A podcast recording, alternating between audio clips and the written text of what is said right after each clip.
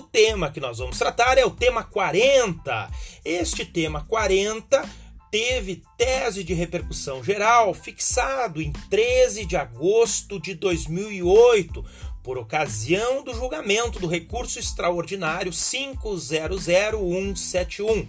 Neste julgamento, o Supremo Tribunal Federal entendeu que a cobrança de taxa de matrícula nas universidades públicas viola o disposto no artigo 206, inciso 4 da Constituição Federal.